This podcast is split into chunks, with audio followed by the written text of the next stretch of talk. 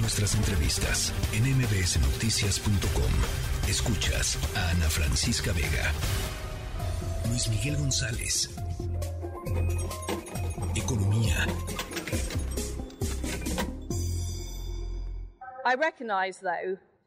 Reconozco que, dada la situación, no puedo cumplir el mandato por el que fui elegida por el Partido Conservador. Por lo tanto, he hablado con Su Majestad el Rey para notificarle que dimito como líder del Partido Conservador. Esta mañana me he reunido con el presidente del Comité 1922, Sir Graham Brady, y hemos acordado que habrá una elección de liderazgo que se completará en la próxima semana.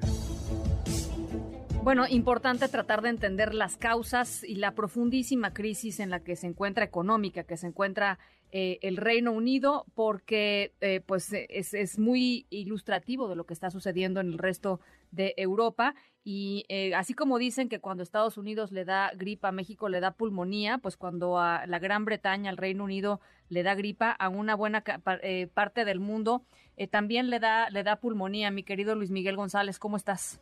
Eh, buenas tardes. Estuve a punto de completar la frase de ella cuando al Reino Unido le da pulmonía, al, al mundo le da risa.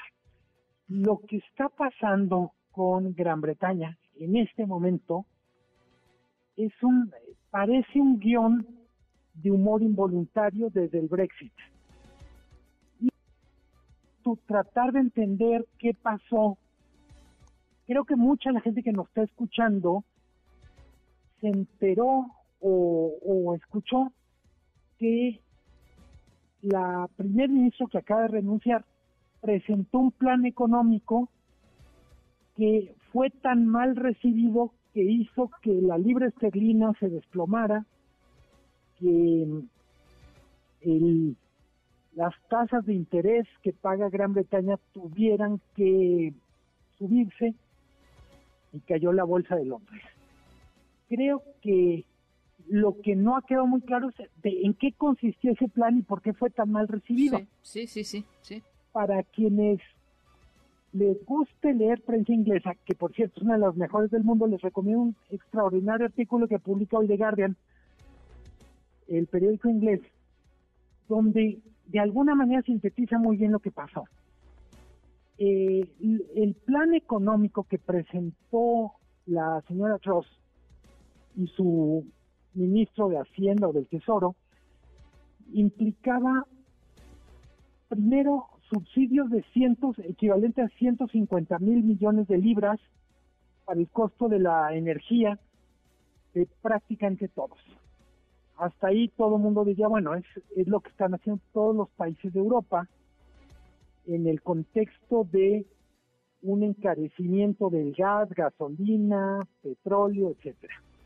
Pero lo que hizo Inglaterra, que nadie más hizo en Europa, un plan para recortar impuestos y en particular el plan era muy, muy, muy generoso con los más ricos.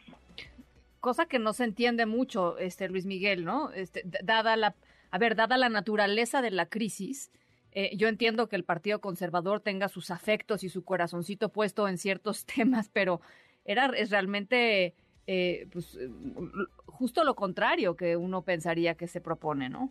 Totalmente. Lo que criticaron en Inglaterra en ese momento era tratando de entender de dónde se iban a pagar estos subsidios a las energías y literalmente en vez de encontrar cómo tapar ese agujero, abres otro agujero regalando dinero a los ricos. Sí, exactamente. Y esa es la razón por la que los mercados reaccionan tan mal. Eh, en buena medida, lo que genera confusión a la primer ministro, vamos a decir, una especie de confusión de la que no se repuso, es bueno, no se supone que los mercados favorecen cualquier medida que sea pro empresa y básicamente era impuestos personales a los que ganan más, pero también impuestos corporativos. Lo que lo que creo que es una especie de lección para el mundo es y los mercados están muy alertas de lo que son medidas extremas por la derecha o por la izquierda. O sea, de alguna manera vivimos tiempos extraordinarios, tiempos complejos, tiempos que requieren medidas de política pública creativa, pero dentro de ciertos márgenes. Un tema que nos desconcierta, creo que lo habíamos comentado aquí, Ana Francisca, es, bueno, lo que le está pasando a Inglaterra normalmente le pasa a un país latinoamericano, asiático, incluso el centro Europa. Pero normalmente es algo para lo que los países más ricos, las llamadas potencias, parecerían estar vacunados. Y por eso es tan relevante la crisis que está viviendo Inglaterra. Tiene mucho que ver con probablemente con la excepción de Estados Unidos, es tan poderoso, tan rico, presentar una política que no tiene pies ni cabeza sin pagar un precio. Eh, lo que los mercados sancionaron y que al final le cuesta la chamba a la señora Trost, era un plan económico que fundamentalmente era ideológico.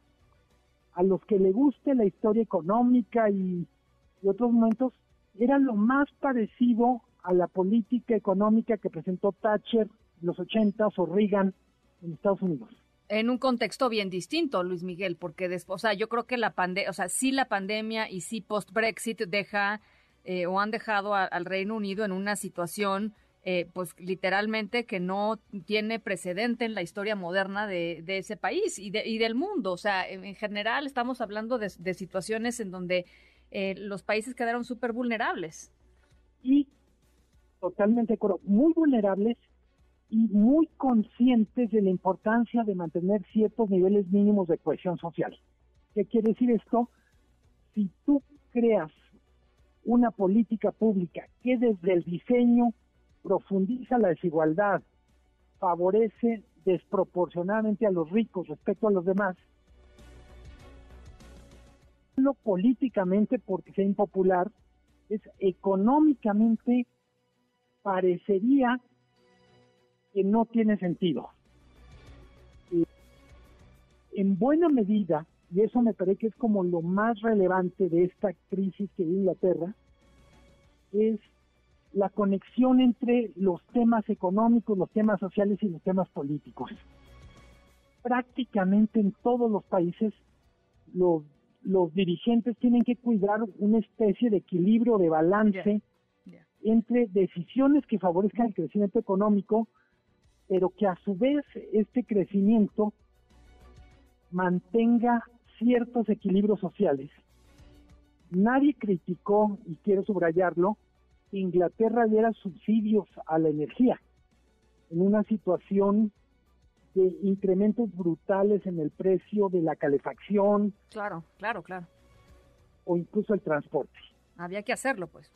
Sí, pero dices, no puedes, junto con eso, decir, bueno, les voy a regalar no un, caramelito, sino la bolsa de caramelos a las grandes corporaciones.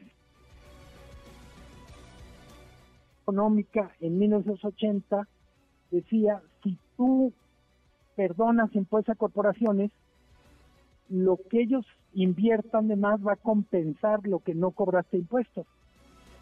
Eso no va a ocurrir en un momento tan delicado como ahorita. Y simplemente dejas al gobierno sin recursos para pagar salud, para pagar los subsidios de energía y, en el caso de Inglaterra, para pagar los costos del Brexit. Tremendo, tremendo lo que está pasando en Inglaterra. No, no, a ver, finalmente, em, Luis Miguel, por supuesto habrá consecuencias e, en, Inglaterra, se vienen días muy complicados, este, esperar, esperaremos que el Partido Conservador logre nombrar a una nueva o un nuevo primer ministro, en una de esas si nos vuelven a recetar a Boris Johnson. Eh, pero, pero como de Antonio López de Santana, ¿verdad? pero si no lo logran, Luis Miguel, eh, van, a, van a tener que llamar a elecciones generales eh, y ahí sí, pues se puede venir complicada el, el, final, digamos, de este 2022 para el Reino Unido, para Europa y, en ese sentido y tratando de hacer un poco la conexión con el resto del mundo y con México, pues un, entorno global eh, pues con, con, mucha más eh, incertidumbre o con un eh, grano más de incertidumbre que no es necesariamente lo que, lo que se necesita, ¿no? Totalmente. Y es cierto que hay vientos en el mundo de desglobalización, de renunciar a estos grandes acuerdos. Claro.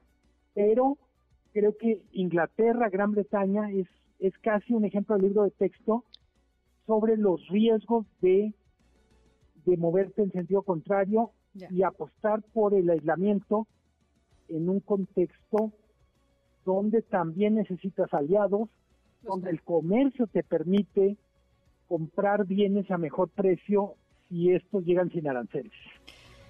Bueno, pues ya lo estaremos conversando, ya, ya, ya lo sabremos en, unos próximos días. Muchas gracias, Luis Miguel, por este análisis, por esta lectura.